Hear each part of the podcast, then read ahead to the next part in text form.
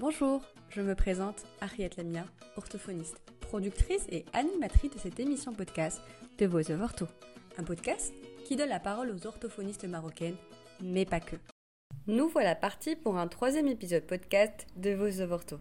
À chaque fois, c'est un réel plaisir d'enregistrer cette émission, spécialement aujourd'hui parce que je ne suis pas seule. Je reçois une orthophoniste marocaine que j'admire énormément, une orthophoniste qui a contribué à mettre en avant ce métier en créant avec trois de ses collègues la première association des orthophonistes marocaines. Je me souviens encore étudiante participer à des congrès, des études de cas dans lesquels elle a intervenu et j'ai été réellement touchée par sa passion pour ce métier, mais aussi par son côté humain, Sarah Zarkik. Alors bonjour, merci euh, d'avoir accepté notre invitation au sein de notre podcast de Voice of Ortho. Alors est-ce que tu peux te présenter s'il te plaît? Oui, bien sûr, avec plaisir. Donc déjà, merci pour l'invitation. Alors moi, je suis Sarah Zarkik, orthophoniste euh, en libéral à Casablanca depuis un, peu plus de 15 ans. Euh, alors, euh, je travaille essentiellement avec des enfants. je ne fais pas d'adultes depuis bien longtemps. Et donc voilà, j'ai aussi été membre fondateur et présidente de l'Association des orthophonistes euh, du Maroc euh, pendant euh, six ans. Et je fais partie aujourd'hui du bureau de la SMPPA, la Société marocaine de pédopsychiatrie et des professions associées. Et j'ai aussi eu l'opportunité d'enseigner les orthophonistes à l'Université internationale de Casablanca. Voilà. Alors Sarah, est-ce que tu peux nous parler de ton parcours? Alors comment ça se fait que tu es devenue aujourd'hui euh, orthophoniste? Alors, euh, je raconte souvent cette histoire. Je leur dis, moi, l'orthophonie, c'était un coup de foudre professionnel. Euh, je, ce n'était pas ma première vocation ni les premières études que, j'ai faites. Moi, j'ai fait une reconversion. Je faisais des études de pharmacie à la base en Espagne. Ensuite, euh, j'ai découvert l'orthophonie par pur hasard. Je, raconte cette anecdote euh, souvent euh, et, je la partage avec tes auditeurs aujourd'hui. en fait, moi, je faisais mes études à la fac de pharmacie en Espagne et puis un jour, j'ai décidé d'aller préparer mes examens à la faculté de psychologie, là où se font aussi les études de logopédia. C'est comme ça qu'ils appellent l'orthophonie en Espagne. Et puis, euh, comme par hasard, sur euh, le, bureau où j'allais m'installer pour euh, commencer à préparer mes, examens de pharmacie, il y avait un flyer qui expliquait ce que c'était que l'orthophonie. J'avais, je, n'avais jamais entendu parler de, ce métier ni de cette profession. Je parle d'il y a plusieurs années. Hein. Et, et ça m'a interpellé le, mot, ne serait-ce que la sonorité du, du, du, nom, logopédia, ça m'a ça, interpellé. J'ai aimé cette sonorité, j'ai aimé euh, le mot. Je suis rentrée le soir, j'ai fait des recherches autour de, la profession et, et, franchement, dès les premières recherches, je me suis dit c'est ça ce que j'ai envie de faire. Alors, et, je l'ai fait. Ce n'était pas facile de changer euh, de parcours en plein milieu d'études de, pharmacie. À l'époque, l'orthophonie n'était absolument pas connu au Maroc. Euh, il y avait très peu d'orthophonistes. Alors quand j'ai appelé mes parents, je me rappelle à l'époque pour leur dire, écoutez, je vais faire d'orthophonie, je vais changer. Mais c'est quoi ça depuis quand C'est quoi déjà? On ne sait même pas ce que c'est, etc. Alors euh, après, j'y ai tenu, j'ai euh, pu ensuite euh, intégrer une école ici au Maroc. Hein. J'ai choisi de, le faire ici au Maroc à l'époque, euh, dans une des premières écoles privées euh, d'orthophonie à Rabat. Et c'était trois ans d'études riches qui m'ont réconforté dans mon choix. Et puis, il n'y a pas un jour depuis où, où j'ai changé d'avis, où j'ai regretté mon, mon changement de carrière, euh, pas du tout. C'est un métier que je fais euh, tous les jours avec beaucoup de passion, beaucoup d'amour et, euh, beaucoup de nouveautés. Enfin, c'est un renouvellement quotidien en fait depuis. je te parle d'il y a presque 20 ans et c'est quelque chose que, que je fais toujours avec autant de plaisir. Alors, tu es une orthophoniste engagée. J'aimerais bien avoir ton avis par rapport à l'évolution de l'orthophonie au Maroc, parce que, comme tu l'as dit, euh, il y a quelques minutes que quand tu as choisi cette carrière, euh, l'orthophonie n'était pas vraiment connue au Maroc, c'était peut-être un métier qui était encore tout jeune est très peu connu. Donc, qu'est-ce que tu penses de l'orthophonie? Comment tu trouves son évolution ici au sein du Maroc?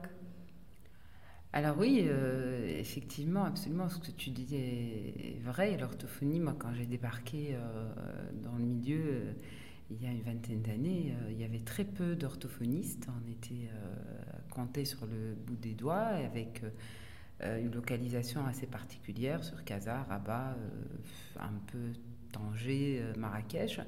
Mais on parlait très peu d'orthophonistes, d'orthophonie, et puis euh, on a eu une idée géniale avec des collègues, avec essentiellement, j'ai été coachée accompagnée par des, orthophonistes, euh, d'anciennes orthophonistes que je cite ici, Madame Agnès Touli, qui est un peu ma marraine, euh, ma marraine dans le métier.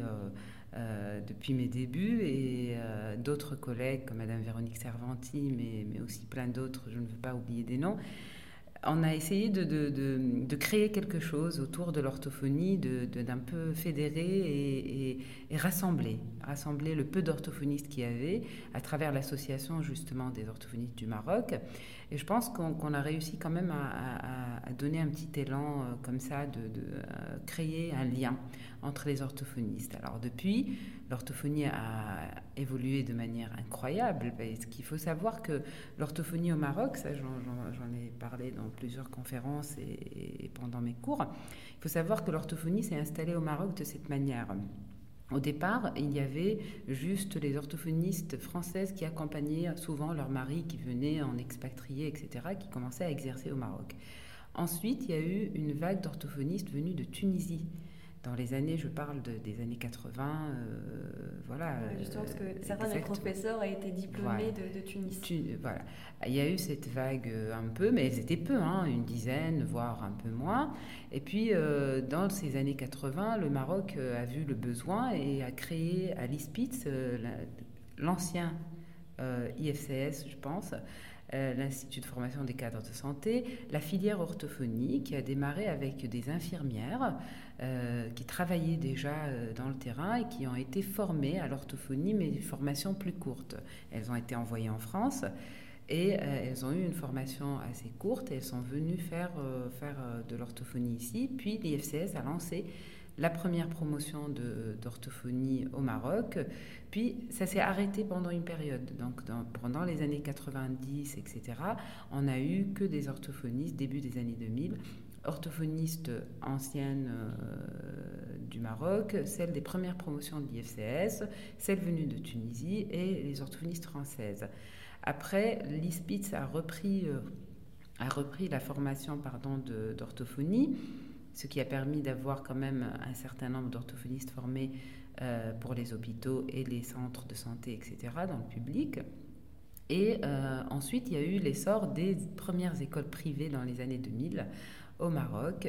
Et euh, il y en avait une à Rabat, puis la deuxième, puis après il y a eu cette, euh, euh, explosion. cette explosion voilà, d'écoles. Aujourd'hui, je pense qu'on est à plus d'une dizaine ou une quinzaine d'écoles privées au Maroc qui forment des orthophonies. Donc aujourd'hui, on est passé d'avoir une trentaine, voire cinquantaine d'orthophonistes dans tout le Maroc pendant les années 2000 à en avoir aujourd'hui. Je pense qu'on doit facilement, je ne sais pas, l'association doit avoir maintenant des chiffres un peu plus récents, mais à l'époque où moi je, faisais des recensements pour des conférences, etc., on était à 200, 250.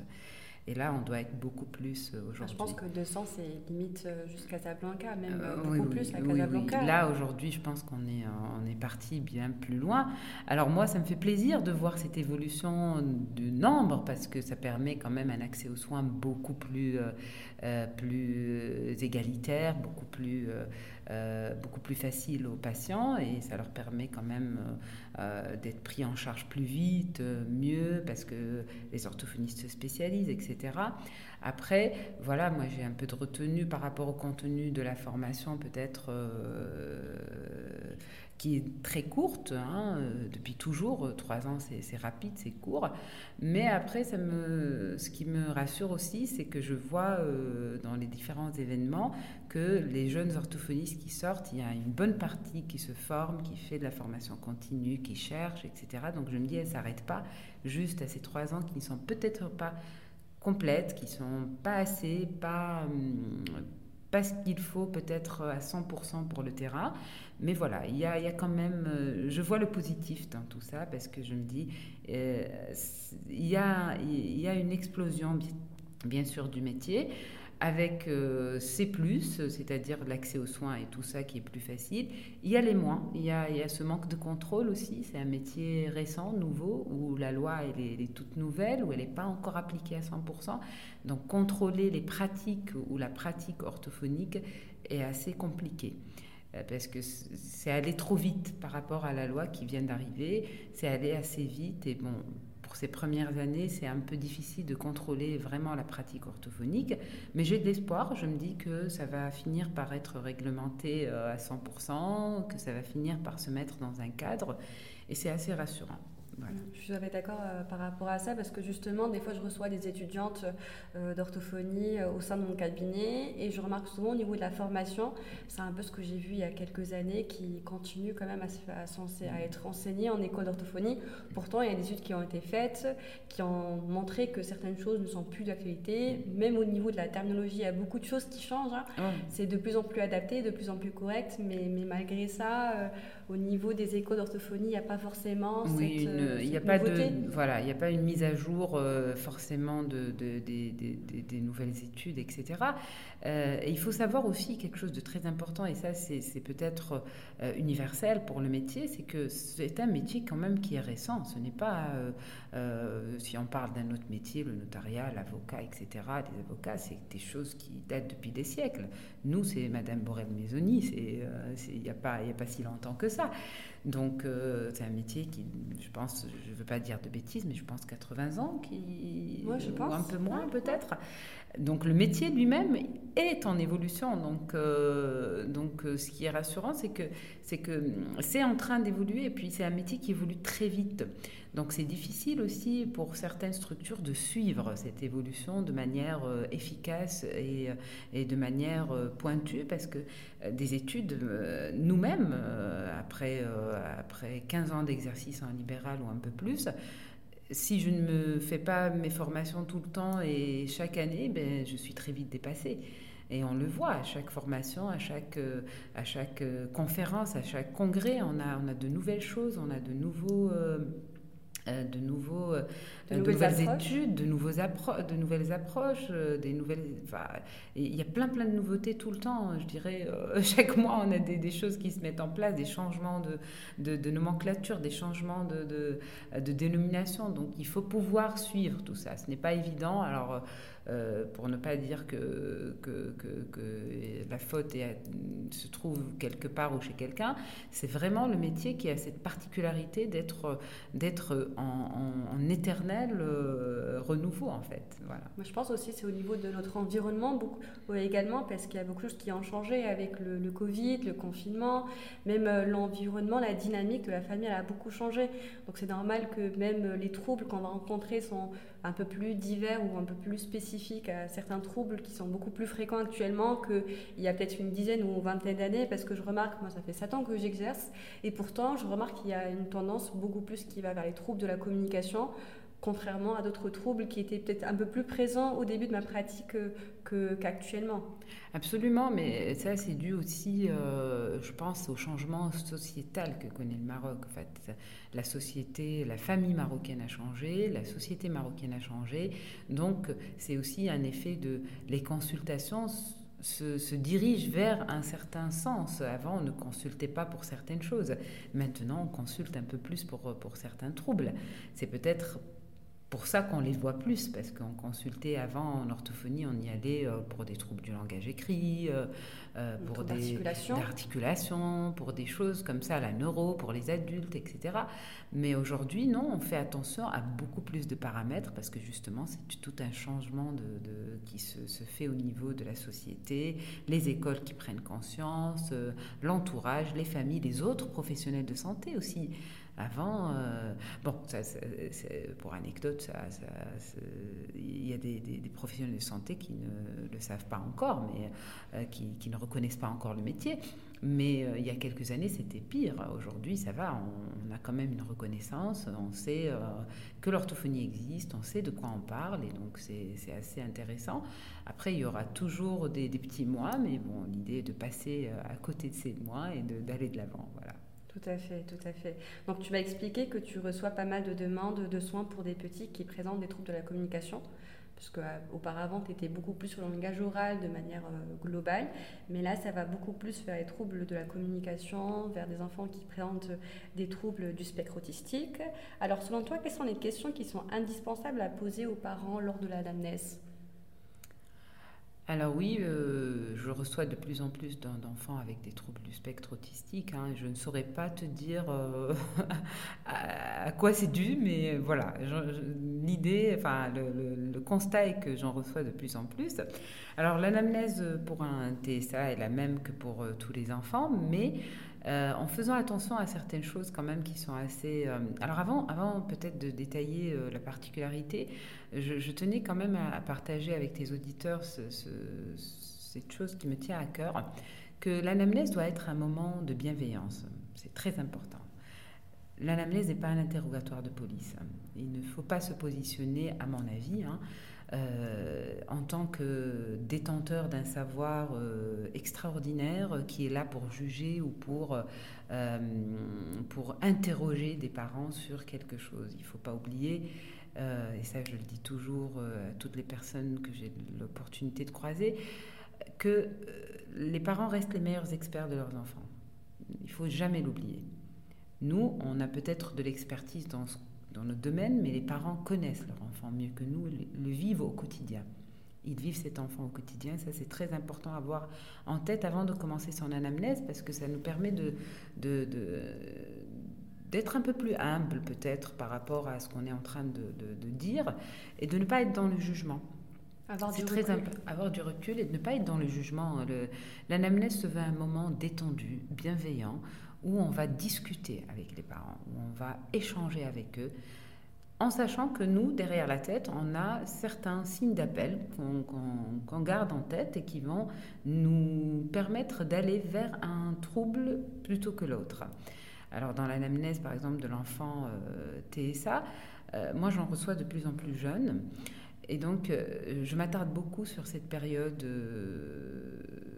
ces premiers mois, ces premiers mois, comment s'est passé cet allaitement, euh, comment s'est passé tout le côté alimentaire, toutes ce, ces réactions de l'enfant par rapport à son entourage, les réactions de l'entourage aussi par rapport à l'enfant, euh, la sensorialité. C'est très important. Dans, dans, dans, une anamnèse de TSA, il faut aller creuser, peut-être pas leur demander comme ça directement des questions très, des questions plus ouvertes où le parent va se livrer lui-même à propos de la sensorialité de l'enfant. Mais c'est ça, c'est comment, comment, il, euh, comment il, il, euh, il, fait ce process par rapport euh, à tout ce qui est sensoriel, bruit, lumière, toucher, etc etc. C'est une particularité qu'on doit creuser quand même chez, chez, chez l'enfant TSA. Euh, tout ce qui est alimentaire également, bien sûr, euh, la, la, tétée, comment elle était, euh, est-ce qu'il regardait la maman quand il tétait, est-ce qu'il s'ajustait à la position du corps de la maman, est-ce que et puis les interactions, comment il interagit avec son entourage. Et ça, ça, commence très tôt. Hein. C'est les premiers jours, à partir des premiers Après, jours. ce que j'ai pu remarquer par rapport à mon expérience euh, personnelle, c'est que maintenant, les parents, bah, ils ont accès à l'information sur Internet. Donc, euh, généralement, si euh, ils entendent très souvent le terme autiste avant même d'arriver au cabinet chez l'orthophoniste, donc ils font leur petite recherche. Donc il y a certains signes ou certains termes qui reviennent souvent sur Internet. Donc même la manière avec laquelle on va formuler la question, les parents se disent Ah non, non, il n'est pas du tout autiste. Hein. Par exemple, si je dis par exemple, est-ce que votre enfant a tendance à faire des, petits, des, mouvements un peu bizarres, qui répètent Ah non, non, mon enfant, il n'est pas autiste.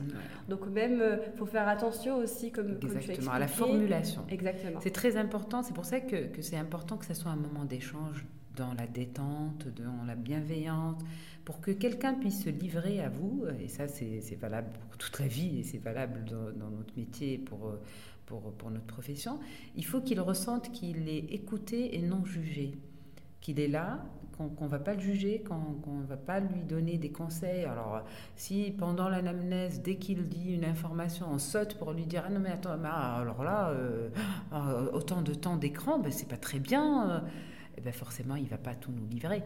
Et ça va biaiser toute la relation thérapeutique qui est en train de se mettre en place et ça, ne sera pas possible. Il faut pouvoir écouter ce que ce parent rapporte.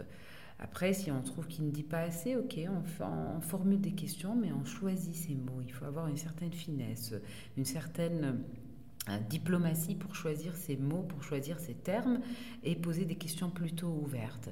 Comment se passe le sommeil? Comment ça se passe euh, dans le temps libre, au lieu de dire est-ce qu'il reste pendant l'écran, euh, devant l'écran 44 heures d'affilée, ah ben, je vais lui demander. Et dans son temps libre, quand il ne joue pas, il fait quoi? Voilà, c'est-à-dire avoir une certaine euh, manière pour détourner les questions, mais pour arriver, moi j'ai mes objectifs quand même d'anamnèse qu'il ne faut pas oublier, qui sont là, qui sont tracés, mes signes d'appel que je dois repérer. Et donc, je dois juste savoir formuler toujours, et j'insiste, bienveillance, écoute, vraiment avec bienveillance et sans jugement. C'est très important. Et ça donne des résultats assez, euh, assez impressionnants parce que le parent, il est en confiance, il se sent écouté, euh, il se sent à l'aise et là, il se livre beaucoup plus facilement. Ils se sont compris surtout. Oui, tout à fait.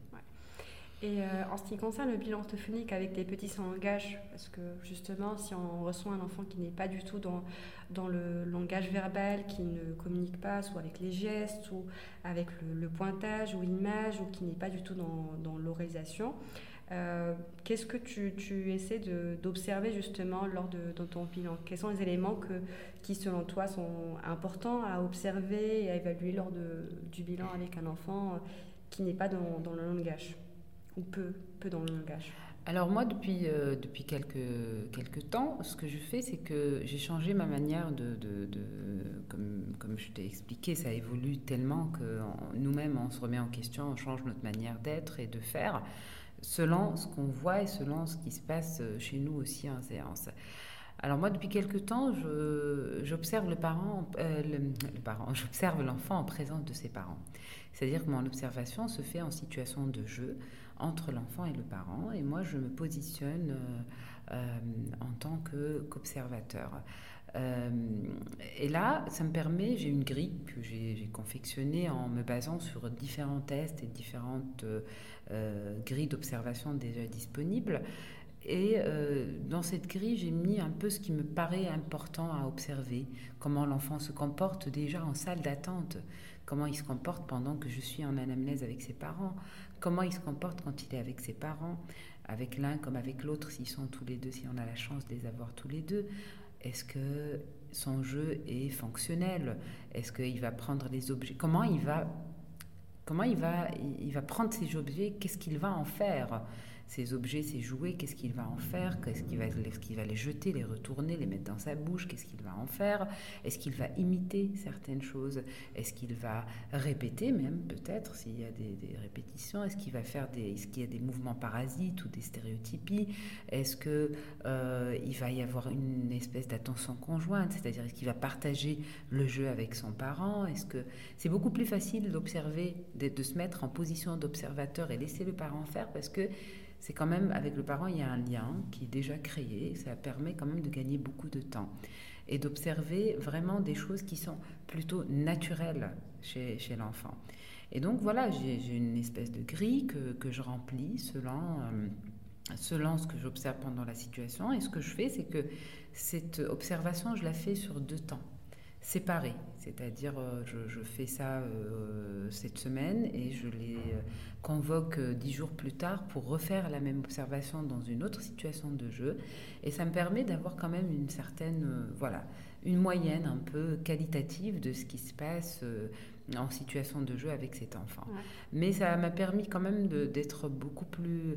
Parce qu'avant, quand j'essayais d'observer l'enfant euh, toute seule euh, dans, mon espace et tout, eh ben les premières séances, ça donnait rien du tout parce qu'on était encore euh, en train de mettre en, en, en place cette relation et créer le lien. Donc il n'y avait pas grand-chose qui se passait. Maintenant que, que j'utilise plus cette présence parentale, ce, ce partenariat parental, eh ben c'est quand même beaucoup plus efficace. Ce positionner en, retrait, en position examinateur, c'est beaucoup plus... Je pense que c'est intéressant, surtout le fait que tu proposes de, de faire le, cette, cette, observation sur deux temps mmh. et qu'il y ait un délai entre les deux parce que ça permet aussi à l'enfant de s'habituer un peu à l'environnement. Exactement. Donc le comportement serait peut-être plus adéquat après une certaine période où il a l'habitude d'être au sein de cet environnement. Tout à fait, tout à fait. Exactement. Ok. Alors justement, tu as utilisé le terme euh, euh, partenariat. C'était la question euh, suivante.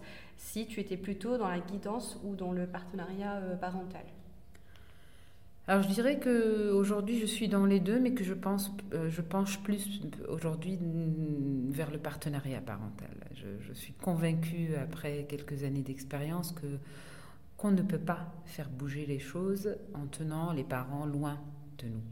Donc euh, aujourd'hui, peut-être Peut-être c'est quelque chose qui est difficile à entendre quand on est débutante, quand on n'est pas encore sûr de ce qu'on fait, quand on n'est pas encore sûr que jouer c'est valable et que, et que voilà qu'on peut passer une séance à jouer parce que c'est notre outil de travail.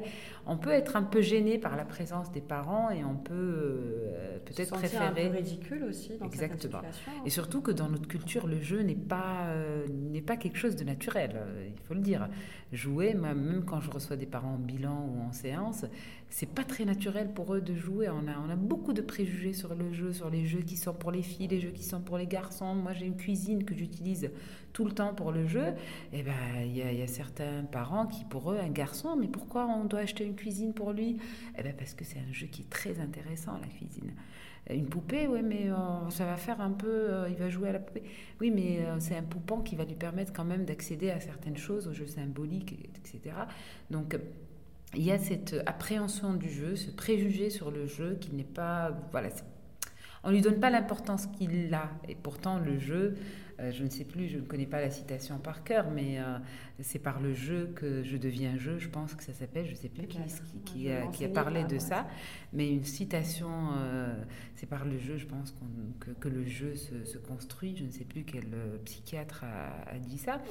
Et, euh, et, le jeu est, le centre avant, euh, avant un certain âge, avant, avant 6 ans encore plus, et avant 10 ans peut-être euh, un peu moins, mais, mais avant l'âge de 6 ans, le jeu est tout pour un enfant. C'est comme ça qu'il apprend, c'est comme ça qu'il acquiert des compétences, c'est comme ça qu'il qu'il évolue, c'est comme ça, c'est par le jeu. S'il faut investir dans des choses pour un enfant d'âge, un enfant avant 6 ans, c'est dans le jeu et investir dans le temps de jeu qu'on passe avec lui en tant que parent.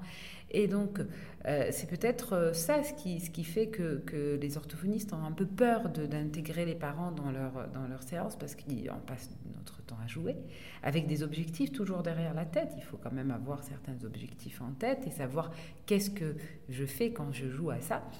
Et donc, euh, cette appréhension, on doit, l'enlever parce que la richesse d'intégrer les parents, ça, donne des, prises en charge plus, euh, efficaces, plus courtes, plus, euh, avec une alliance quand même qui se crée avec l'enfant et puis le transfert qui se fait au quotidien. Parce que si jamais moi je fais mon petit ma petite, mes petites recettes avec l'enfant en séance et que le parent ne sait pas ce qui se passe et tout, il n'y a aucun transfert qui se fait.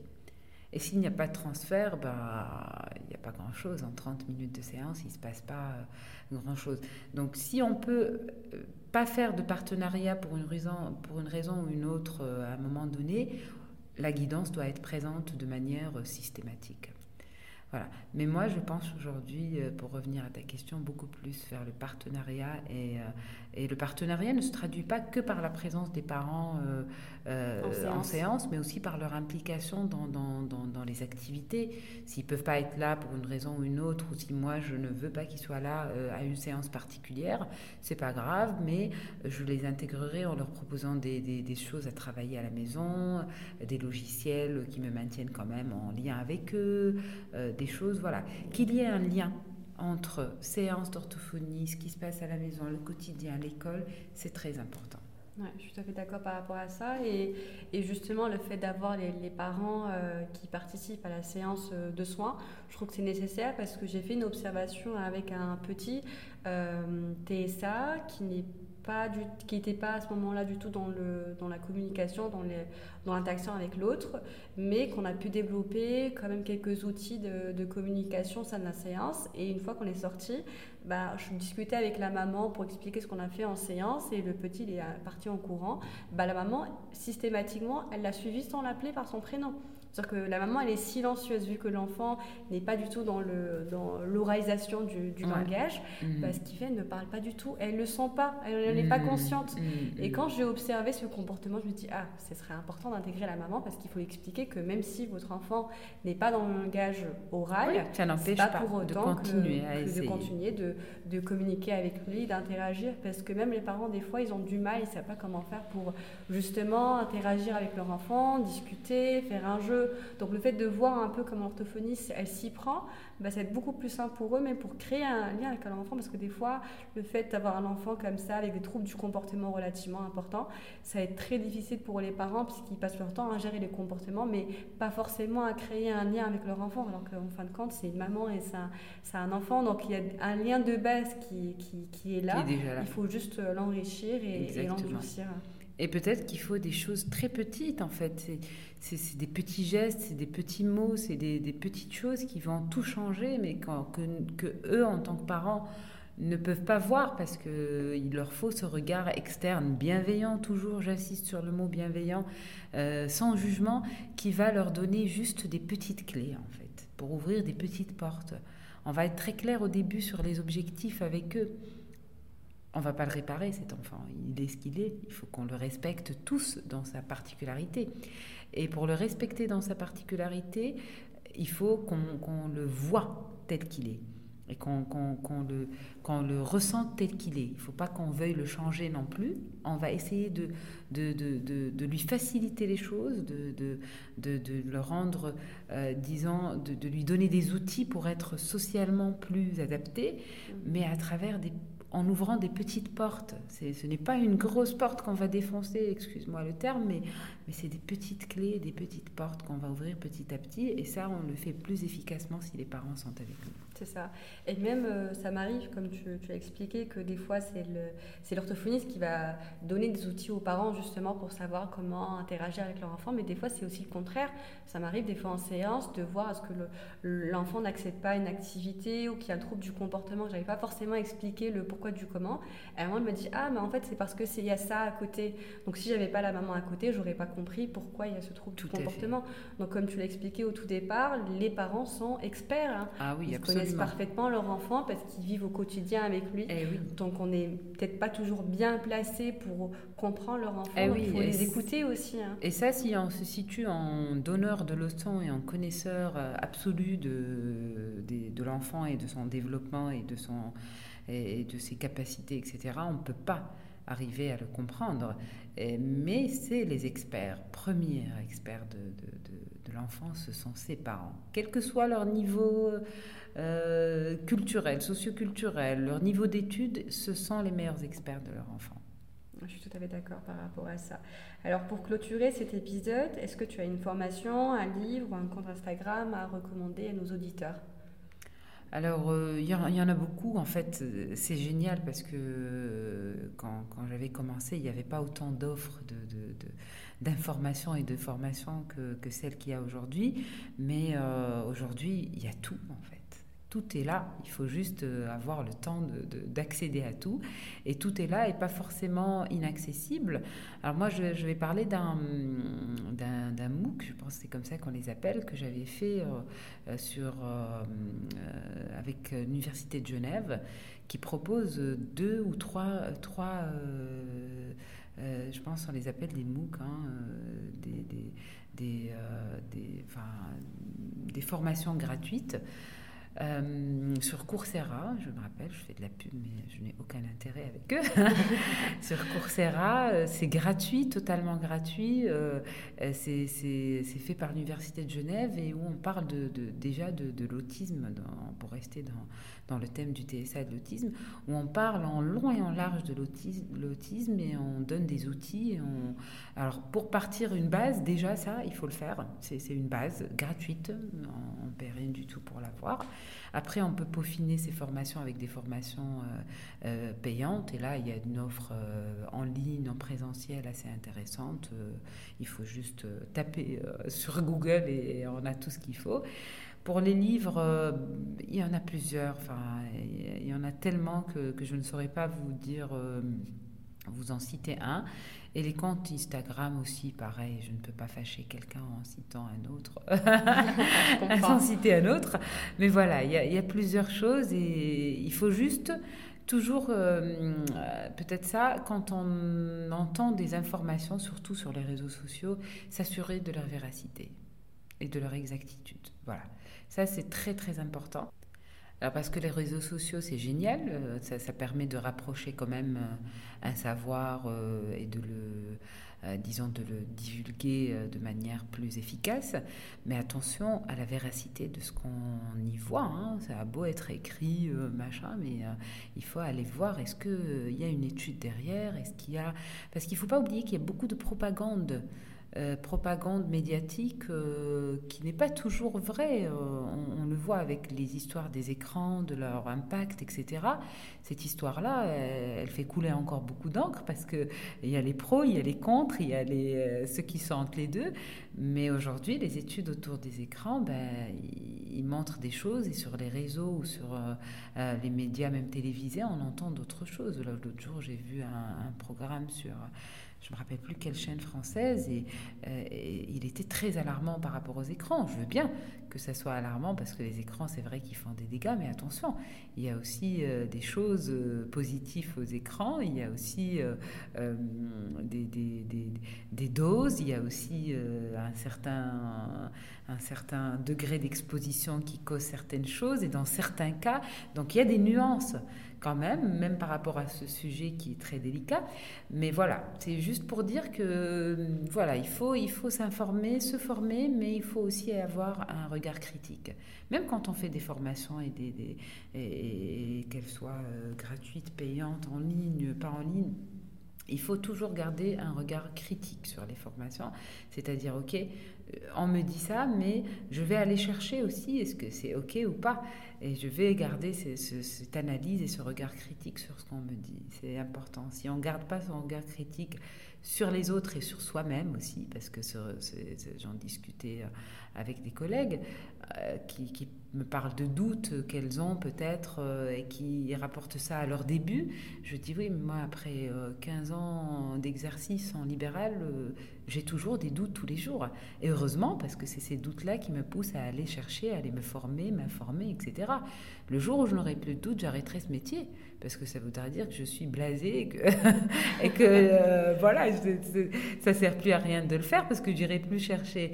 Donc doutez de vous, de tout ce qu'on vous dit, et formez-vous, informez-vous, c'est très important. Exactement. Bah, merci beaucoup. Ça a été un réel plaisir d'avoir enregistré cet épisode avec toi. Et euh, voilà, donc j'invite les auditeurs à regarder ta, page Instagram. Donc euh, c'est. Euh, Alors j'ai deux pages Instagram. J'ai celle du cabinet, donc cabinet orthophonie Sarah Zarkik, Sarah avec deux A. Et sinon j'ai aussi la page de Blabla Ortho. Alors Blabla Ortho c'est mon nouveau bébé. c'est une entité de formation continue que j'ai créée il y a il y a un an officiellement, mais euh, elle existait un peu de manière officieuse avant. Et donc j'organise des formations euh, que je propose euh, essentiellement à Casablanca. Et voilà, et on a une page enfin, pour Blabla Ortho aussi sur Instagram. Voilà, bah, merci beaucoup et à très bientôt j'espère. Merci. Merci d'avoir écouté cet épisode. Je vous invite à nous suivre sur les différentes plateformes de podcast pour ne rater aucun épisode.